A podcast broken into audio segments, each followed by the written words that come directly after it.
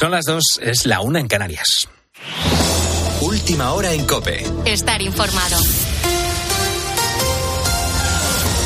Y a tres días del inicio de una nueva legislatura todavía quedan gobiernos autonómicos en el aire. Gonzalo Zavalla, buenas noches. Buenas noches, Carlos. Falta Ceuta, Murcia y mañana se oficializará la nueva presidenta de Navarra. A partir de las 5 de la tarde de este martes, María Chivite alcanzará la mayoría simple gracias a la abstención de Bildu. Alberto Sanz. Chivite va a recibir en el Parlamento de Navarra los 21 votos a favor del PSN de Guero Abay y de Contigo Surequín, los 20 votos en contra de UPN, Partido Popular de Navarra y Vox, y la abstención de los nueve parlamentarios de H. Bildu. La formación Aberchale le recordó su importancia a la socialista y afirmaron que aspiran a buscar una república vasca y que no van a renunciar a nada y que tendrán que hablar de todo. María Chivite afirmó que busca un gobierno progresista y estable, mientras que Javier Esparza, líder de UPN, le recordaba que había otra opción, sin Heroa y sin la abstención de Bildu. Realidad es que hay una mayoría absoluta aquí en Navarra de 15 parlamentarios de UPN y 11 del Partido Socialista de Navarra. Mayoría absoluta, que eso sí es estabilidad, señora Chivite, no lo que usted está planteando. Sin embargo, esta tarde, tras la segunda votación, una mayoría simple y la abstención de H. Bildu, María Chivite repetirá como presidenta del Gobierno de Navarra. Media España está de fiestas o de vacaciones, pero lo cierto es que estamos ante una semana que va a ser clave para el futuro gobierno que tengamos en nuestro país. Hasta ahora, desde el 23 de julio, han sido días de declaraciones y de posicionamientos políticos, pero ahora llega la hora de la verdad.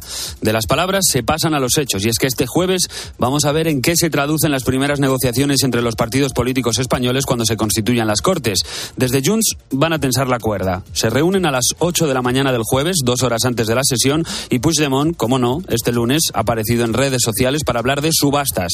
Aunque el PSOE quiera vender discreción, lo cierto es que los socios independentistas ven en esta situación una oportunidad para sacarle el máximo al gobierno. Con la fuerza de ABC. Cope, estar informado. Eso en España. En el exterior, esta noche han muerto 26 personas tras un ataque aéreo en Etiopía. Ha ocurrido minutos después de que los 18 turistas españoles que estaban atrapados en ese país llegaran a España. Lo han hecho a Madrid, Valencia y Barcelona. Han sido recibidos con abrazos y entre aplausos. Y es que este grupo de gente estaban haciendo una ruta en camión por el norte de Etiopía cuando se vieron sorprendidos por enfrentamientos armados entre el ejército etíope y las milicias. Noelia, nada más llegar al Prat, relataba cómo vivieron esos primeros momentos. Eh, no sabíamos qué pasaba, nos paramos entre una gasolinera, entre dos camiones y de golpe empezaron a disparar al cielo y nos saltamos dentro del camión, todos estirados dentro del camión, eso de todo el mundo abajo y aguantar la respiración. Y de Etiopía nos vamos hasta Afganistán. Hoy se cumplen dos años desde que los talibanes realizaran un golpe de Estado y empezaran a tomar el país territorio a territorio hasta llegar a Kabul. Las tropas estadounidenses abandonaban ese territorio y con ellos el resto del contendiente internacional. Los talibanes tardaron poco en volver a hacerse con el control del país y vimos imágenes que nos ponían los pelos de punta, con gente agarrándose al tren de aterrizaje de los aviones y jugándose la vida con tal de salir de lo que a buen seguro se iba a convertir en un infierno. Dos años después de aquello, Afganistán vive una profunda crisis humanitaria 19 millones de personas no tienen acceso a servicios sanitarios, más del 60% de los hogares no llega a cumplir las necesidades básicas y los derechos de las mujeres y las niñas son prácticamente inexistentes. Tal y como sospechábamos, aquello se ha convertido en un infierno. En la linterna han hablado con Salam Al-Hanabi, portavoz de UNICEF en Afganistán. El hecho de que las niñas no puedan seguir con su educación que los espacios dedicados a las mujeres y a las niñas hayan disminuido en los últimos años, esto pues causa una, una preocupación extrema. Además, ¿qué país puede mirar un futuro con la mitad de la población incapacitada? Tienes más información en cope.es y ahora sigues en la noche de cope. Cope, estar informado.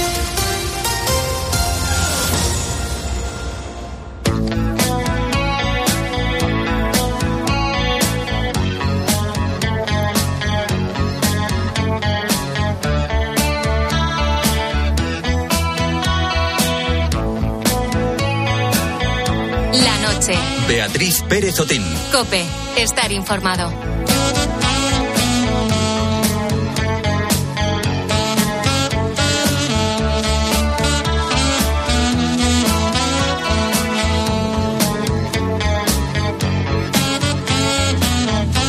Yo creo que si hay algo en común a todos los padres es esa preocupación porque los hijos crezcan bien, ¿verdad? Pero hay veces que la cosa se complica. ¿Cómo podemos identificar los problemas que pueden surgir en edades tempranas? Un niño que no cambia de postura a los 8 meses o que no camina solo a los 14 meses, un niño que no responde a su nombre, no entiende ninguna palabra o ningún gesto al año de vida, un niño que no muestra interés por compartir sus preferencias o sus deseos hacia los 12 meses, que no señala con el dedo, no te mira a ver qué haces cuando estás señalando un objeto, debe consultar con un neuropediatra.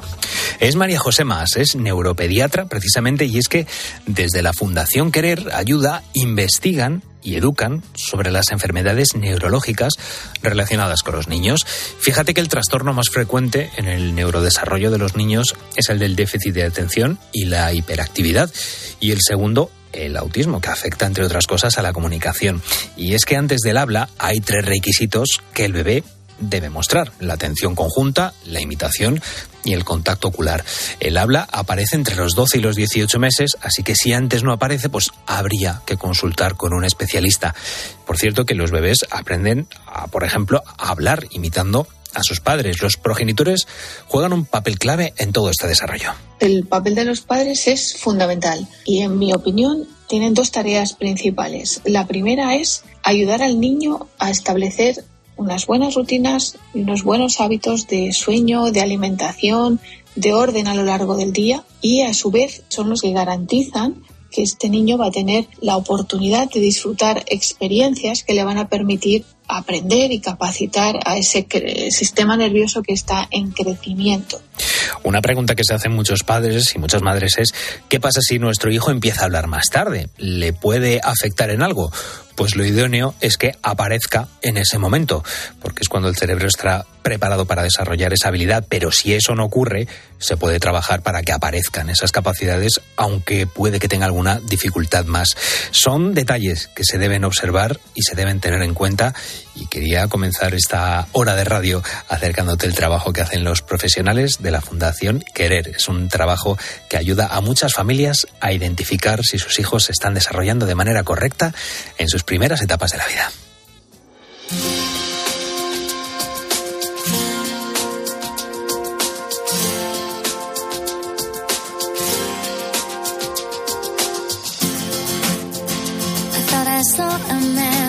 to life. He was warm, he came around like he was dignified. He showed me what it was to cry. Well, you couldn't be that man I adore. You don't seem to know, seem to care what your heart is for. I don't know him anymore. There's nothing where he used to lie conversation has run dry. That's what's going on. Nothing's fine, I'm torn.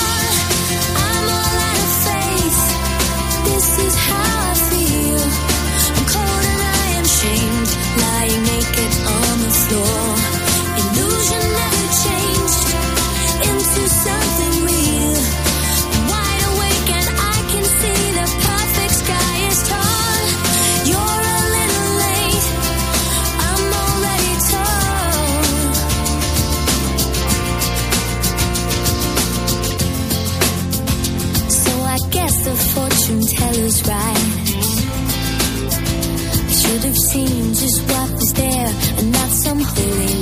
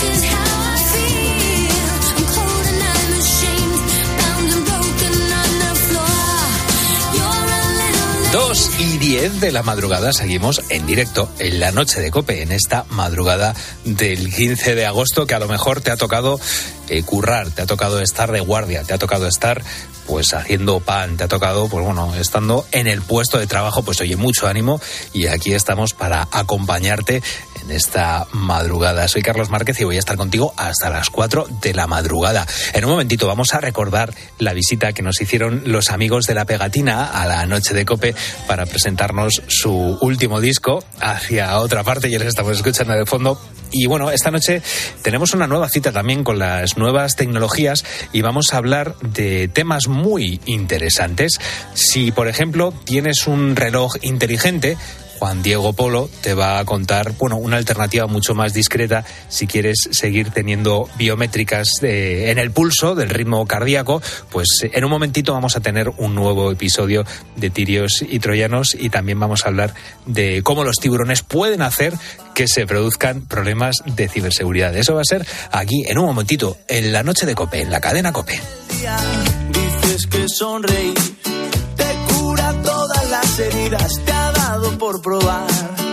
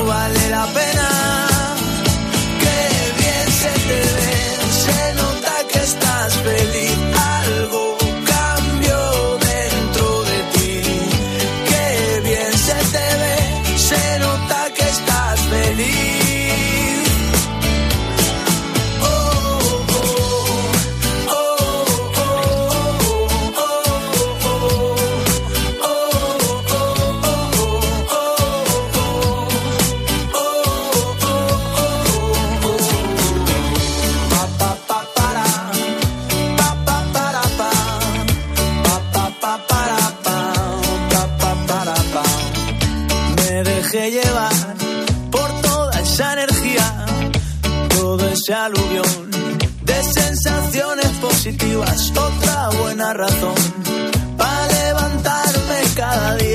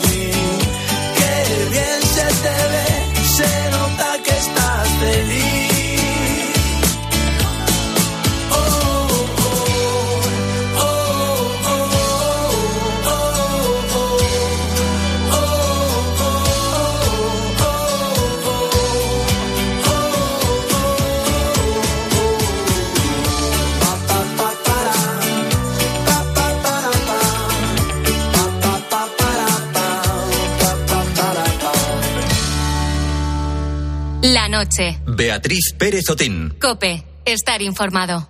Este verano. Viajas, Te quedas. trabajas, Descansas. hagas lo que hagas. En Cope seguimos ahí para contarte todo lo que está pasando.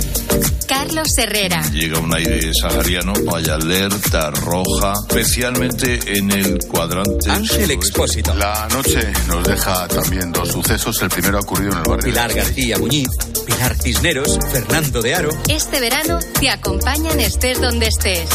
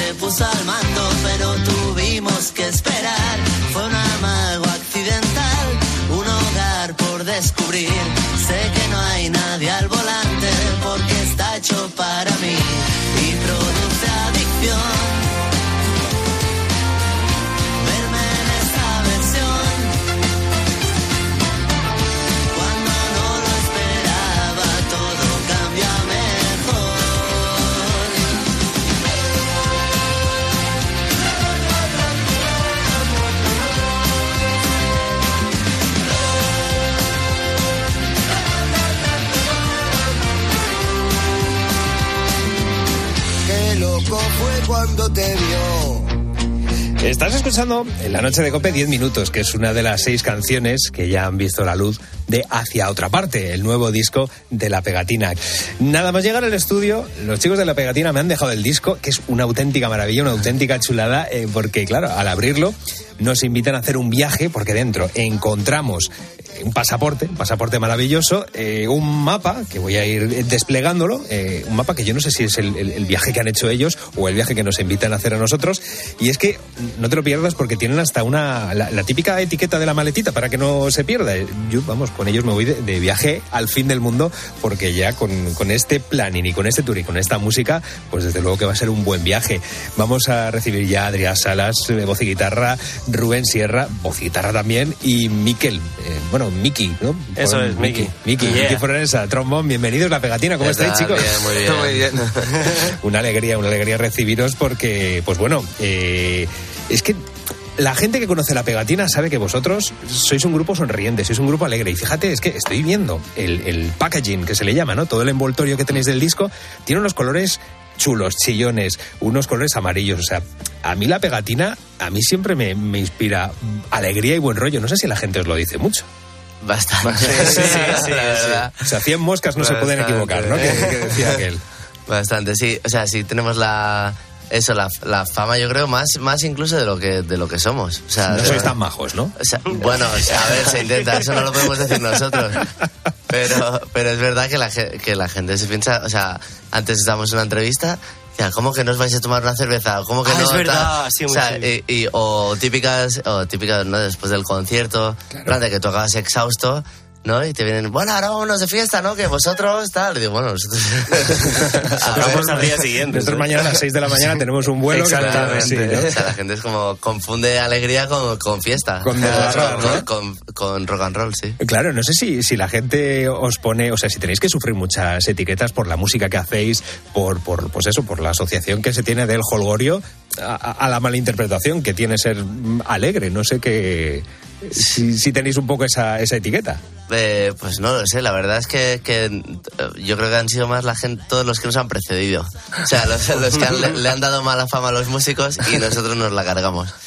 Pero, pero sí, no, siempre hemos tenido la fama al contrario, entre, entre los músicos, de ser los más trabajadores, disciplinados, los menos fiesteros. Eh, y, y bueno, y los que hacen el, el espectáculo siempre más grande, los que arriesgan, los que viajan más. Y los que más sitios llenan, porque Claro. vamos, yo os vi hace 10 años en directo en la Riviera y eso ahí no cabía un alfiler. Sí, claro, fue, fue la Riviera, ese y fue hace años, espectacular. sí, sí. Y, y luego hicimos el Within Center también, fue eso. espectacular también. Eh, estamos muy contentos, ¿no? También, ya no solo en cualquier parte del mundo, sino también aquí en Madrid. eh, desde el principio que, que vinimos nos apoya muchísima gente y estamos súper contentos de, de petarlo aquí también. Claro, porque eh, estabais hablando del trabajo, ¿verdad?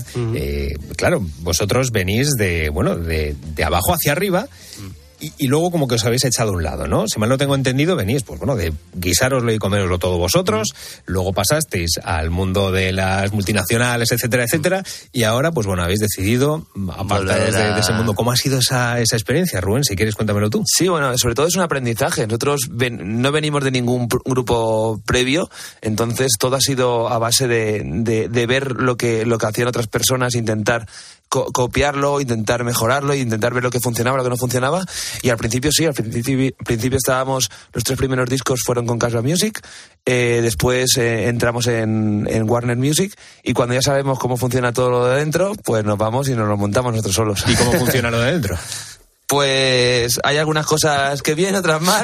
Entonces, con lo que hemos aprendido, pues a- hacemos a, a nuestra manera y sobre todo por ejemplo, este disco no hubiera sido posible si no hubiéramos estado fuera de, la multinacional, porque a nivel burocrático eh, sería muy difícil eh, meter tantas colaboraciones, tanta gente de diferentes discográficas, eh, hubiera sido un jaleo bestial y, y por eso creo que, que era, era el momento de hacer este disco y, sobre todo porque teníamos el contacto de tú a tú, de artista a artista, y ha sido mucho más fácil en ese sentido, aunque era complicado por, por las distancias y por hacerlo todo telemáticamente.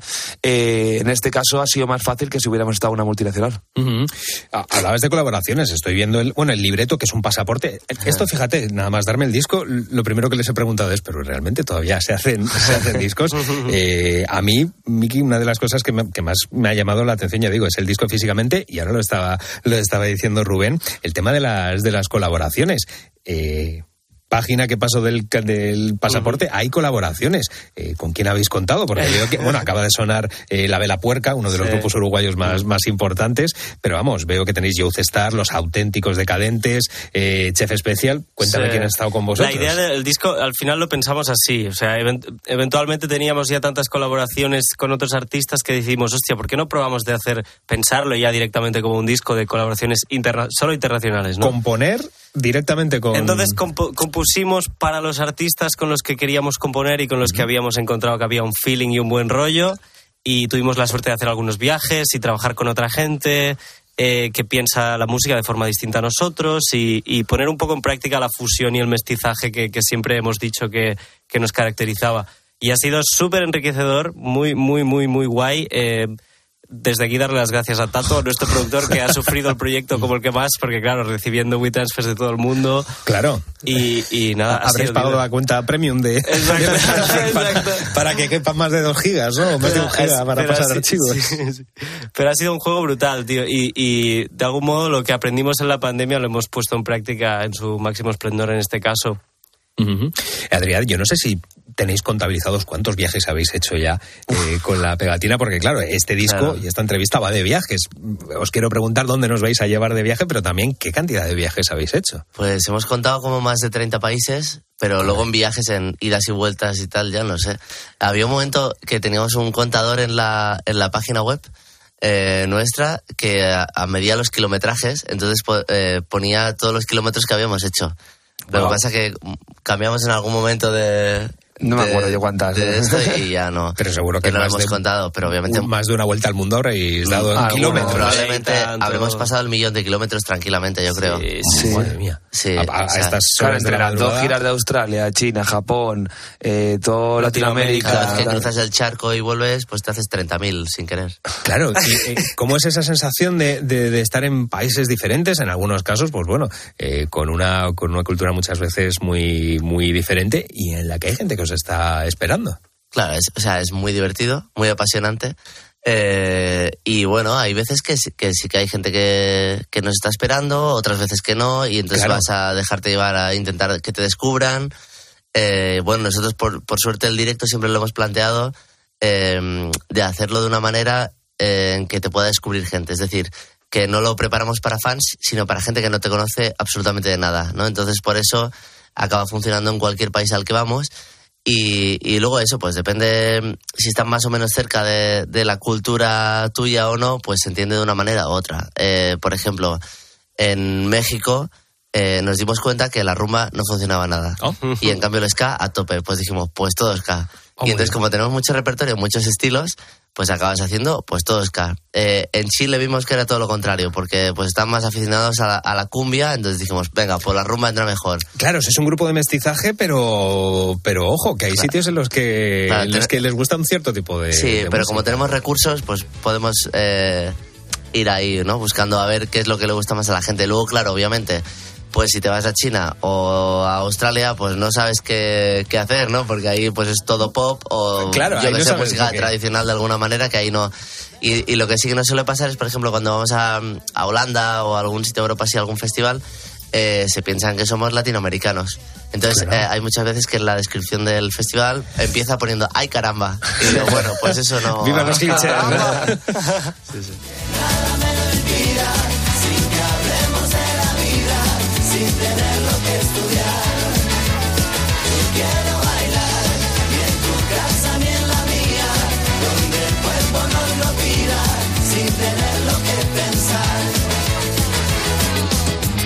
Acaba la función.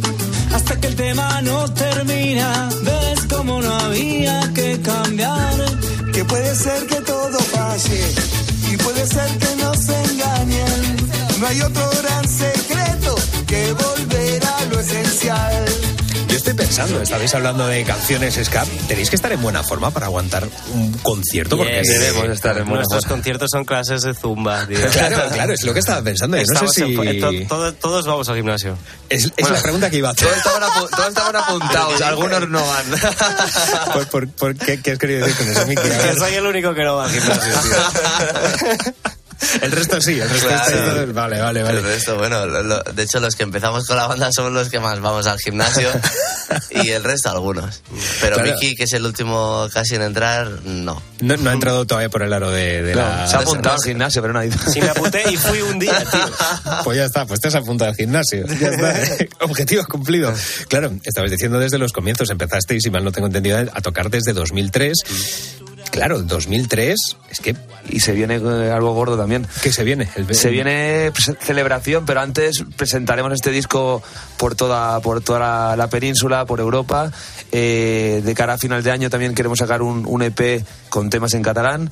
Y de cara al año que viene, lo único que se puede desvelar es que sacaremos un, un libro cómic con todas las aventuras nuestras, anécdotas de nuestros viajes. Así que se vienen muchas cosas de la pegatina en muy poco tiempo. Contadme alguna de las aventuras. Eh, Que, vale, que, que no. Son muy si largas, son muy- queréis- son largas, son Bueno, largas, pues, la pues una son cortita, largas. si queréis una cortita. La, la de Youstar, contemos la de Youstar. Pero que eso es del disco, no es, de la, disco. no es de gira. Ah, vale. Bueno, Claro. a- algo No, más. porque hemos hecho la, la idea un poco del- de esto, que sea una novela gráfica, Ajá. Son eh, anécdotas de borrachera en, en países eh, extranjeros. Entonces, claro, aprovechando que no está grabado los recuerdos que tenemos y que obviamente en un cómic no se ve el estado etílico en el que estás, pues ahí podemos contar cosas. tu- y, es, y que es todo fantasía, una- se mezcla una cosa con la otra, ¿no? Entonces hay cosas que no se pueden contar, pero entonces ya se contarán ahí. Vale, vale, perfecto. Pues el que quiera que se compren el que se compren el, el cómic. Eh, dicen que uno de los de los principales éxitos de los de los Stones eh, no es su música, sino haber aguantado tantos años juntos. Claro, vosotros sois colegas desde hace. También te miro a ti, Miki, aunque aunque de la incorporación, pero claro, sobre todo hablo con, con Rubén y Adrián, que claro, que lleváis desde el principio en la en la pegatina. ¿Cómo es eso de gestionar 20 años de amistad y trabajo? Porque, ojo, eh, amistad y trabajo, agua y aceite en muchas ocasiones. Bueno, a la vez es que no hay, no, no- o sea, de hecho si nos juntamos acabamos hablando de trabajo siempre. Es decir, que es una- o sea, al final es, es, es la pasión que tenemos en común, ¿no? Por el, por el proyecto, entonces siempre acabamos hablando de música, de estrategias, de, bueno, De pues poco bandas, de, de todo, o de sea, colaboraciones, claro, lo que sea. Lo que nos une es la música al final y pues ya está. A, a lo mejor mucha gente no sabe que, que Adrián compuso eh, La Venda, que eh, interpretó Miki Núñez. Eh, claro, yo no sé si, si esto es algo que la gente os, os saca en muchas entrevistas o algo que... No excesivamente. No, no, no. no, no. Y claro, ¿y cómo...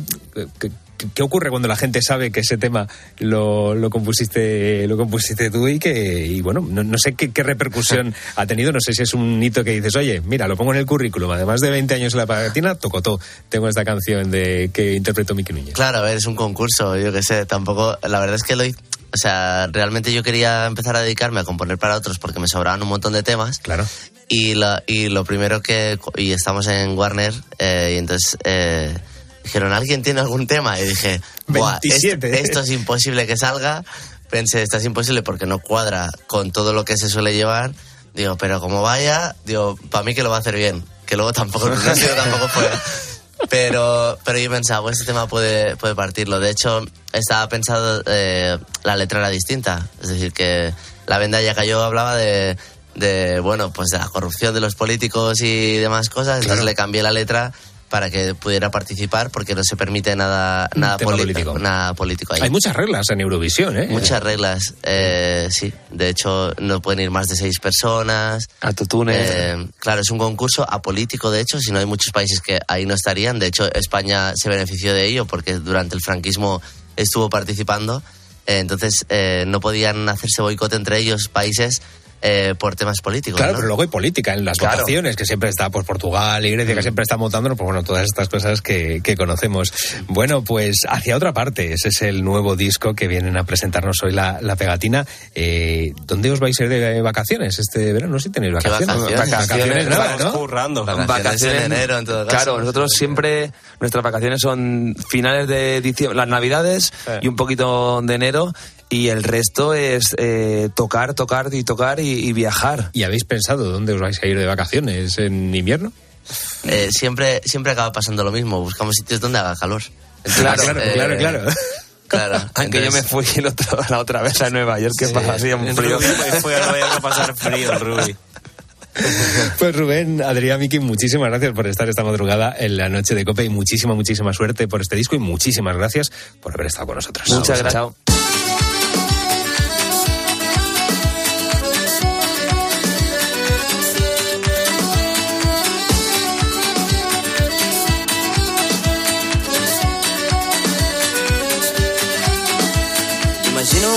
Imagines contes dels abans. Agafaves un llençol, te'n podies anar volant. Imagino que pensaves en com han canviat els anys. Abans érem cul i merda i ara ho som de tant en tant. Marejàvem la curiositat, intuïem mar i llibertat. Canta'm una rumbeta, que amb la gent s'entén. Canta'm una rumbeta, quan la treus a passejar i a ningú se'n vol anar.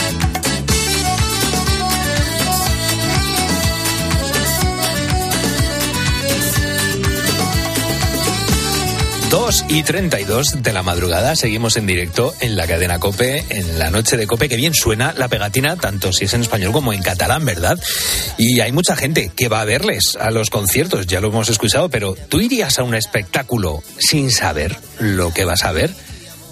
Ya te he escuchado. Muchos habéis dicho que no, ¿no? Bueno, pero si te digo que es un espectáculo único, efímero, irrepetible, del que no va a quedar registro, donde están prohibidos los teléfonos móviles y del que solo te vas a llevar las emociones, ¿qué me dices? ¿Irías a ver un espectáculo de ese tipo? Hace casi cuatro años aterrizó en nuestro país un curioso formato teatral que ha sido bautizado como Diario Vivo. Cada cierto tiempo convocan a periodistas, a escritores y artistas para que narren una historia personal, una historia íntima y que sea universal y que deje pozo en los escuchantes. La premisa es que no se graba y que no se repite, de ahí que sea efímera. Vanessa Rousselot es cofundadora y redactora jefe de Diario Vivo. Tiene una vasta experiencia en sus documentales, como es por ejemplo Bromas Apartes, eh, Bromas Aparte en otra casa o Pioneras, que han sido difundidos y premiados en televisión y en festivales internacionales. Ella nos explica para la noche de Cope qué motivó la creación de Diario Vivo. El motivo de la creación de Diario Vivo fue el descubrimiento de un formato innovador que nació en Estados Unidos hace más de 10 años y se ha ido desarrollando en varios países europeos. Este formato eh, se llama el live journalism, es una modalidad de periodismo en el escenario. Eh, la idea es que en vez de hojear eh, las hojas de una revista, eh, se vive. Es una revista viva. Diario Vivo ofrece exclusividad y compite con la necesidad actual de dejar huella de absolutamente todo lo que hacemos, ¿verdad? En las redes sociales, con esas fotos, con los vídeos, eh, pues con los mensajes de voz que dejamos, todo se queda registrado. Pero claro, ¿con qué sensación se queda el espectador después de escuchar esos testimonios impactantes? En esta época en la cual tendemos a capturar todo lo que pasa en vivo para convertirlo en digital, Diario Vivo está totalmente a contracorriente. Diario Vivo aposta por eh, vivir el momento, escuchar y recordar. No volver a ver cuando uno quiere, sino escuchar historias potentes juntos se hace en un teatro y los que hablan no son actores. Son historias íntimas, historias universales, historias que se han vivido en la propia piel. Y el objetivo es generar pues, una escucha. Una escucha activa que nada tiene que envidiar al consumo digital. Lo paradójico de este formato efímero es que lo que sucede en el teatro, lo que se escucha, no lo es, no es teatro. El público, según Vanessa, pues sale impresionado y cuenta, como si de una tradición oral se tratase, lo que hay dentro se ha visto y se ha oído.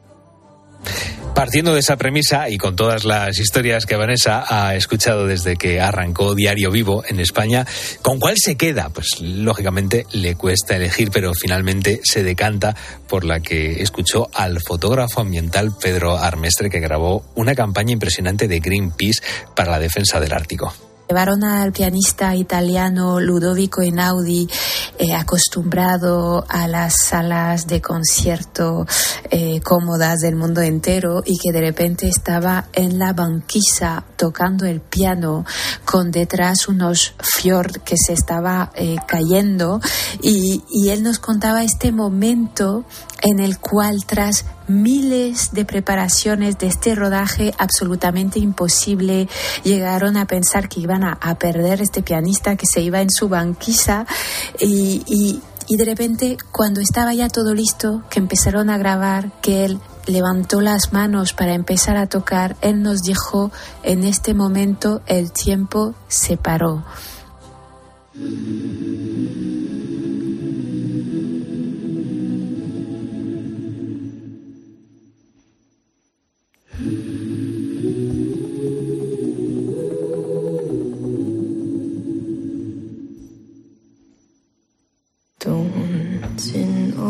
Esta es desde luego que una oportunidad para introducirse en las entrañas de la Tierra, tener en las manos la pervivencia de una especie, luchar incansablemente por encontrar el silencio y sobre todo cambiar radicalmente nuestra forma de entender la vida.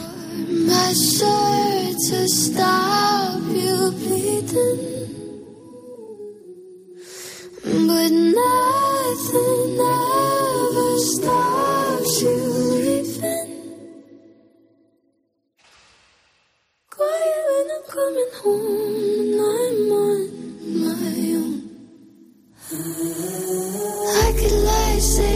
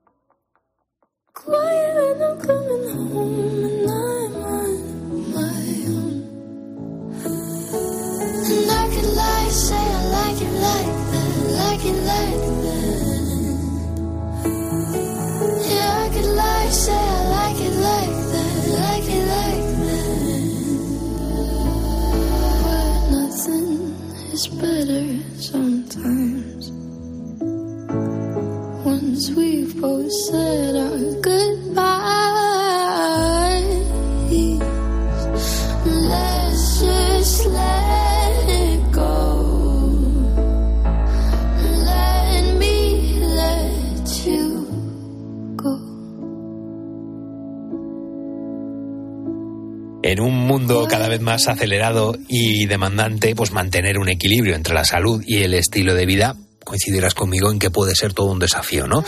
Tenemos el estrés, tenemos la falta de sueño, tenemos la exposición a entornos ruidosos y nosotros que vivimos también de noche y dormimos de día, bien lo conocemos, ¿no? Estos son algunos de los factores que pueden afectar nuestra calidad de vida. Lo que pasa es que hoy en día moni- monitorizamos, ¿no? Absolutamente todo. Con los relojes inteligentes monitorizamos el pulso, la respiración, las eh, calorías quemadas, el seguimiento del sueño. Pero a partir de ahora vamos a tener anillos que pueden darnos también esa información. Llega el momento de hablar de nuevas tecnologías en nuestro espacio Tirios y Troyanos.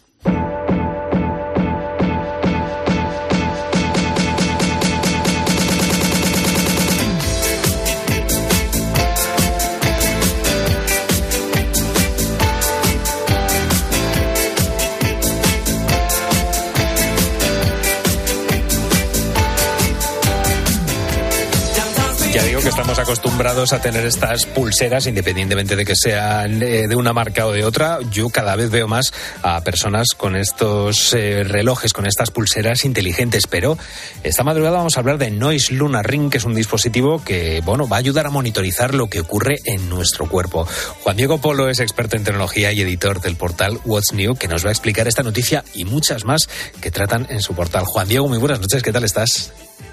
Hola, buenas noches, Carlos, ¿qué tal? ¿Tú tienes alguna pulsera de estas eh, que te monitorizan? ¿Algún reloj inteligente que, que monitoriza lo que pasa en tu cuerpo? Sí, sí, de hecho tengo hace años, tengo el mismo reloj inteligente y me va diciendo pues si estoy estresado o no, si, si los latidos van bien, si, si corro o ando lo que tengo que andar, lo típico. Claro, pero y, y, lo del anillo, esto me gustaría que me, que me, contaras esta noticia de la que habláis en, en What's New, que hace este anillo que se llama Noise Luna Ring, que lo hace especial. Es un anillo que han, que han inventado, que han desarrollado en una empresa llamada India Noise y, y lo que está, está diseñado a adaptarse perfectamente a, al dedo y actuar pues como un compañero de bienestar, como ellos uh -huh. lo llaman. Ah. Está fabricado en titanio ultraligero, o sea, es bastante ligerillo, uh -huh. resistente a corrosión, resistente a arañazos y de hecho tiene una resistencia al agua de 5 atmósferas, es decir, que podemos hacer hasta submarinismo wow. con él. O sea, es duradero y, y, apto para diversas condiciones, siempre con el objetivo eso, de, de medir la salud, pero en forma de anillo. Uh -huh. ¿Y qué, qué, va a medir? ¿Qué parámetros va a medir de nuestro cuerpo? Pues está equipado con sensores biométricos diversos que rastrean pues, el ritmo cardíaco, niveles de oxígeno, niveles de estrés, calidad de sueño. Específicamente cuenta con un sensor de temperatura, con uno de oxígeno igualito que el de las pulseritas que tenemos, uh -huh. Con una parte infrarroja, con un acelerómetro, es decir, puede medir hasta 70 métricas de salud distintas, incluyendo lógicamente las más básicas de, los relojes y otras muchas que aún no han divulgado, pero que estarán incluidas en el producto final. -huh. Claro, yo no sé esto, claro, eh, es un elemento de monitorización de estos elementos, de, estos parámetros me refiero, pero yo no sé, claro, cómo vamos a poder verlo. No sé si va a tener, eh, va a ser compatible con, con otros dispositivos, con otros eh, relojes inteligentes. Eh, ¿Con qué dispositivos vamos a poder utilizar este gadget? La idea es instalar una aplicación en el móvil, ya sea Android o ya sea iPhone. De hecho, es compatible con Android 6.0 superior y estamos ya en el 13 uh -huh. y con el iOS 14 o superior. Eh, pero claro, el móvil tendrá que estar cerca del anillo para que podamos abrirlo y por Bluetooth, pues entonces podamos ver todos los datos recogidos por el anillo. O sea que bueno, se, se, gana esa facilidad, ¿no? Esa comodidad de tener el, el, anillo, pero claro, también una de las gracias que tiene esas métricas que te hace es que están en el, en el reloj inteligente que te pueda dar la hora. Eh, yo, yo, no sé, claro, esto es cómo va a permear, si va a permear en el, en el mercado, porque claro, hoy en día tenemos el reloj que tiene otras muchas funciones, incluidas estas. No sé cómo se lo han planteado eh, en cuanto a modelo de, de negocio, cuándo saldrá al, mercado, al mercado, qué precio tendrá, porque la competencia con con las pulseras inteligentes es muy, muy grande. Yo creo que está pensado para las personas que no quieren tener una pantalla en la pulsera, uh -huh. que no quieren tener una pantalla en el reloj, o sea, que quieren tener la muñeca libre, uh -huh. que no les gustan las pantallas, pero que un anillo sí que podría llevar y que la pantalla ya la tiene en el móvil. Y de hecho mucha gente piensa que es redundante tener una pantalla en el reloj, tener una pantalla en la pulsera y encima la pantalla en el móvil. De esta manera simplemente tendríamos un reloj que nos mide las cosas y si queremos consultar algo pues ya sacamos el móvil. Sobre el precio se cree que eh, rondará los 33 euros. Oh, qué barato. Y es decir, que no será algo caro. Pero aún no se ha lanzado oficialmente y toda, tampoco han dado ninguna fecha específica, pero creemos que hasta final de año ya lo tendremos.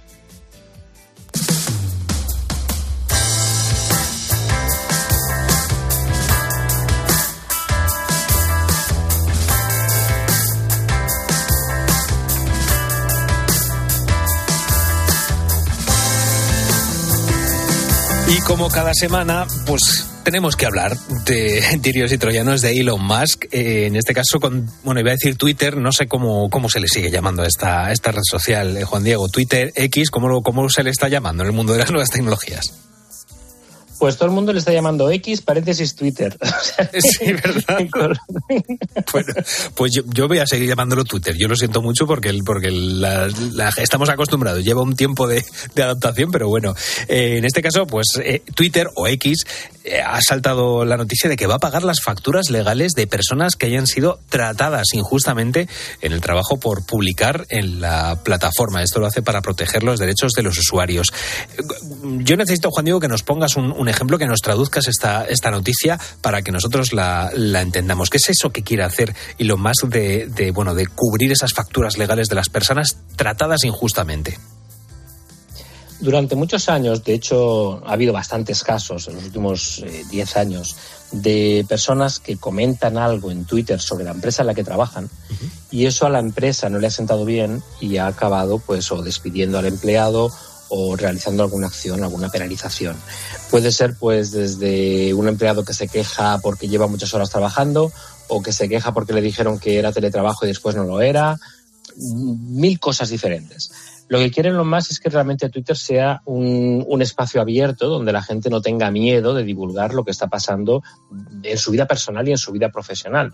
Y por eso dijo que se compromete a pagar las facturas legales. Es decir, que si mi empresa me despide por haber hecho un tuit o por haber quejado, haber, haberme quejado de algo, pues Elon Musk pagará al abogado y al, a todo, todo el proceso judicial para, para, poder demandar a esa empresa y, que vuelva a aceptar al empleado en caso de que haya sido despedido. De momento es un bla bla bla de los muchos que hacen los más, es decir, no hay ningún contrato ni ninguna cláusula en Twitter que diga algo semejante, pero que quiere conseguir es eso, que la gente esté cómoda para poder hablar. Claro, es que estoy, estoy viendo cuántos millones de usuarios tendrá, tendrá Twitter. Eh, Elon Musk tiene mucho dinero, eso, eso lo sabemos, pero claro, yo no sé si esto, eh, ¿qué interés tiene? Eh, ¿Qué busca Elon Musk? ¿Qué interés tiene con, con esto? A lo mejor es lo que tú dices, es que una semana más estemos hablando en tirios y troyanos de, de él, pero sobre todo, ¿a qué personas quiere, quiere defender y qué, y qué busca Elon Musk con todo esto? Yo creo que busca ruido, busca publicidad y el hecho de que antes de comprar Twitter hubiera dicho que quería transformarlo en una plataforma con una libertad de expresión que sea sinónimo de la libertad de expresión y que han pasado muchos meses y no estamos viendo ningún cambio en ese sentido, igual con estas afirmaciones lo que quiere es que precisamente se dé ese paso más para que la gente vuelva a hablar otra vez sobre libertad de expresión y vuelva a firmar abajo como diciendo realmente Elon Musk está haciendo algo bueno con esta plataforma. Yo, Pero bueno, de momento solamente ruido. Yo no sé si esto también se aplicará a los trabajadores de Twitter que hablen mal de la de, este cambio que, que, ha habido. Ya conocíamos hace, hace unos meses, no sé si llegará al, al año, esas imágenes de, de, los cambios que había habido en Twitter, de los trabajadores durmiendo en colchones en, la, en las oficinas de, de Twitter. ¿A esos les defenderá o eso ya no?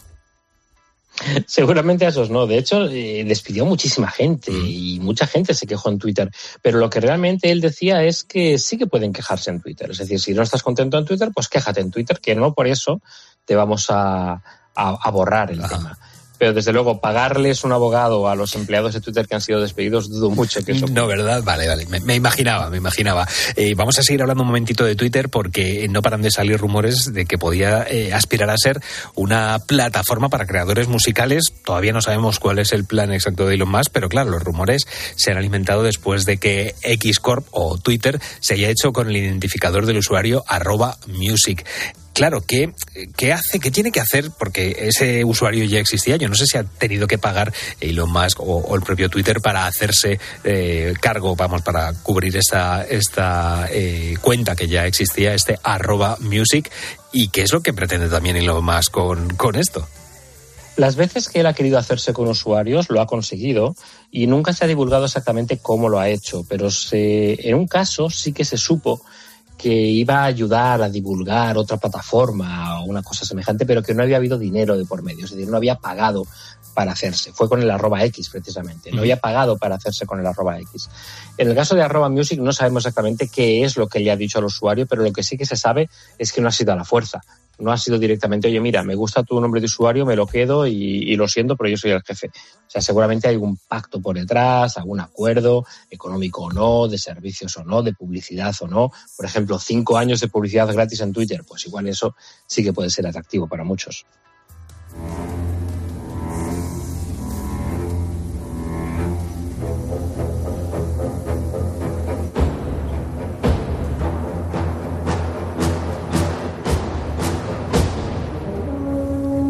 Y vamos a hablar en este momento de la noche de tiburones, que tú dirías, ¿y qué tienen que ver los tiburones con las nuevas tecnologías? Bueno, en el mundo de las finanzas sí que conocíamos a los tiburones, pero eran tiburones metafóricos. En este caso estamos hablando de tiburones reales que tienen que ver mucho más de lo que pensamos porque los escualos están mordiendo los cables de fibra óptica que cruzan el fondo del océano. Claro, esta noticia puede parecernos curiosa, que lo es, pero también supone una amenaza real para la infraestructura digital.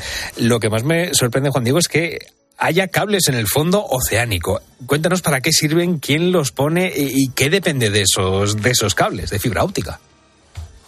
Hay una red enorme de cables submarinos. Hay algunos incluso que son pues, de propiedad de Facebook, otros son propiedad de Google, eh, otros son propiedad de, diferentes eh, organizaciones y empresas de telecomunicaciones que necesitan pues, poner fibra óptica, cables enormes de fibra óptica para comunicar Estados Unidos con Europa o para comunicar pues, Asia con Australia. Es decir, el, el interés es hay muchos y realmente hacer los submarinos es la mejor manera porque la velocidad se garantiza y por satélite es, algo mucho más complejo. O sea que sí, cables hay muchos, muchísimos, desde hace, desde hace mucho tiempo y cada año aparecen más y más kilómetros. Yo hace muchos años sí que escuché la, noticia y la leí precisamente de que eh, Google iba a poner eh, servidores, servidores que iban a utilizar precisamente la fuerza de las mareas para cargar, para generar esa, esa energía que necesitaban unos servidores o que necesitaban, eh, no, sé, no recuerdo si eran exactamente servidores, para precisamente alimentar esa, conseguir esa, esa energía. O sea que el mar ya no solamente estamos echando basura, sino que también lo estamos llenando de cables, ¿no? Pues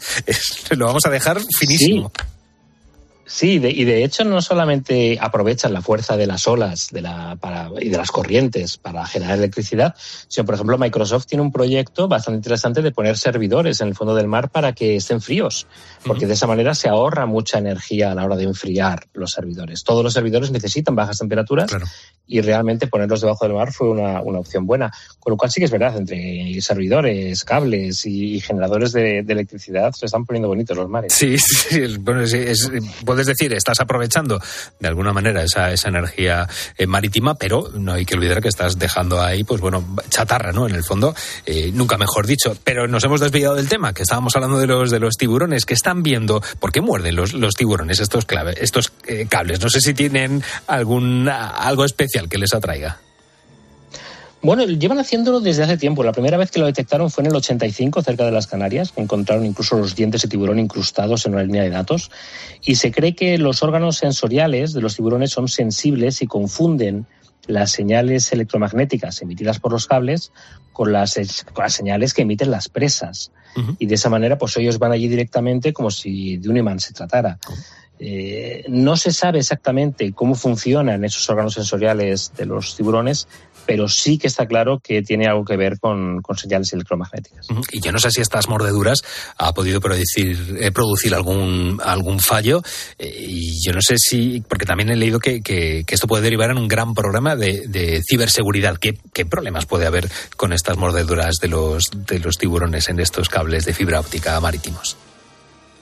Caídas de conexión sí que puede haber. Generalmente hay redundancia, es decir, si un cable se rompe siempre hay otro que puede haber al lado, pero algunas veces en los últimos años sí que ha habido caídas de conexión y esa pérdida de conectividad a Internet es una oportunidad perfecta para que los ciberdelincuentes ataquen, ah. porque las empresas y organizaciones dependen en gran medida de Internet y en el momento en que los sistemas de seguridad quedan inoperantes, les dejan expuestos a otra serie de posibles violaciones de seguridad. Entonces, hay mucha gente que está atenta al momento en el que una empresa pierde la conexión a Internet y porque en ese momento consiguen atacar, saben que no hay ciertas defensas y generalmente puede provocar serios problemas de seguridad.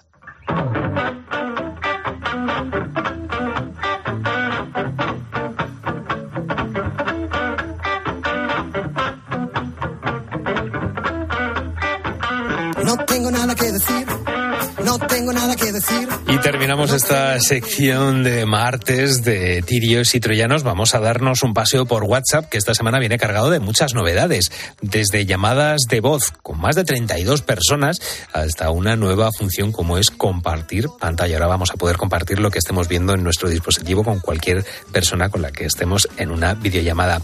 Y claro, no sé si es la única eh, novedad porque yo además he visto eh, que esta semana hablaban de, eh, viendo las stories eh, o esos estados de- del propio WhatsApp. Una de las eh, cuestiones es eh, esa privacidad de los chats, que ahora vamos a poder tener eh, chats en los que para acceder a ellos nos pide una, una contraseña. ¿Qué novedades trae WhatsApp esta semana? Son tres novedades principales. Por un lado, las llamadas de audio grupales, que son como chats de voz, donde la gente pues, puede enviar el audio, los participantes del grupo reciben una notificación y escuchan, eh, en lugar de una llamada entrante, pues una notificación para escuchar el audio en cuestión. Por otro lado, eh, la función con cifrado de extremo significa que solo los participantes de la sesión de chat de voz podrán escuchar lo que se comparte. Se cifra de tal manera que ni siquiera WhatsApp consigue acceder a ellos. Es decir, ni siquiera desde los servidores de WhatsApp yo conseguiría escuchar la, la conversación. Lo de compartir pantalla es algo interesante porque a veces estamos en un chat grupal y o una persona directamente me está preguntando cómo se hace algo con el móvil y yo puedo dentro del mismo chat, dentro de la misma conversación, compartir mi pantalla para enseñarle cómo se hace algo, como si fuese un tutorial. Esta función de pantalla compartida se está desplegando poco a poco, aún no está disponible. Eh, inicialmente será para Android, después aparecerá para iOS, después para la versión de escritorio, pero es la que, la que más nos va a llamar la atención porque es la que más realmente va a cambiar nuestra forma de trabajar en el día a día. Yo esto no sé eh, cuándo se puede utilizar. Eh, no sé si es una, una versión beta eh, que está en pruebas o cuándo va, va a estar abierta al público. De momento sabemos que está en WhatsApp beta. ¿Eso qué significa? Hay algunas personas, entre los cuales me incluyo, que eh, cuando van a la aplicación de tienda de Google Play en Android, por ejemplo, hay una opción para instalar la versión beta de WhatsApp. Y esa versión beta de WhatsApp es una versión un poco diferente, que a veces tiene errores y que te ponen funciones que el resto de la gente no tiene. Entonces, estos, estas personas sí que tenemos ya acceso a esa función. Si pasa una semana, dos semanas y en WhatsApp detectan que no hay ningún problema, que está funcionando todo perfecto, entonces la suben de categoría y empieza a estar disponible para todo el mundo. Y eso suele pasar pocas semanitas, con lo cual yo calculo que si yo ya lo tengo, en tres semanas, si todo va bien, estará ya disponible la versión pública. Ujú. Bueno, pues eh, dentro de nada vamos a tener muchas novedades en, WhatsApp. La semana que viene yo creo que, bueno, ya con Beatriz estarás hablando otra semana más seguro que de, Elon Musk y si no, de, Meta, de Zuckerberg, y aquí en el fondo están manejando el cotorro de las nuevas tecnologías esos, esos personajes y hoy aquí, como siempre, estamos hablando de todo lo que atañe y las cosas más importantes de las nuevas tecnologías. Por supuesto, lo trataremos, como siempre, con Juan Diego Polo, director, editor del portal What's New, dedicado a las nuevas tecnologías. Juan Diego, Tecnobúho, querido, muchísimas gracias una semana más. Gracias a ti, nos vemos la semana que viene.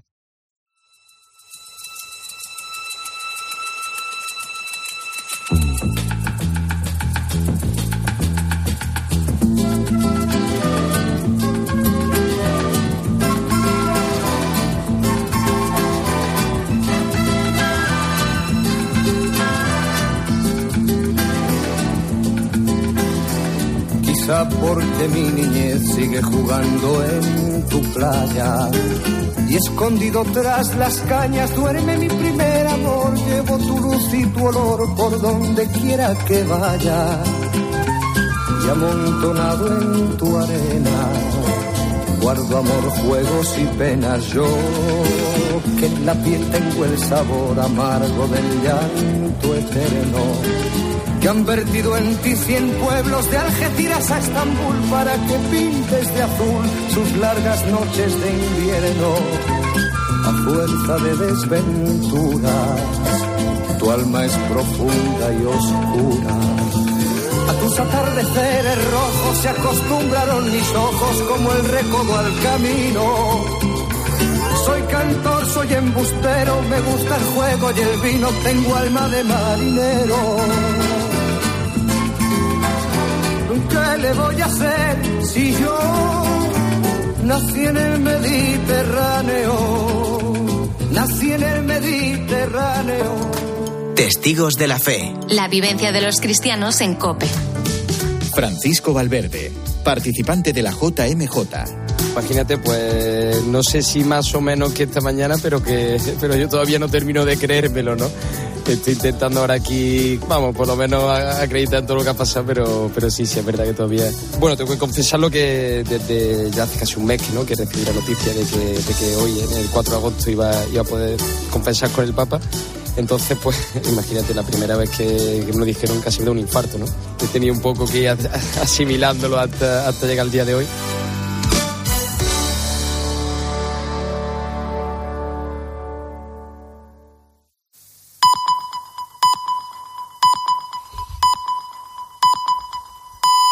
Llegamos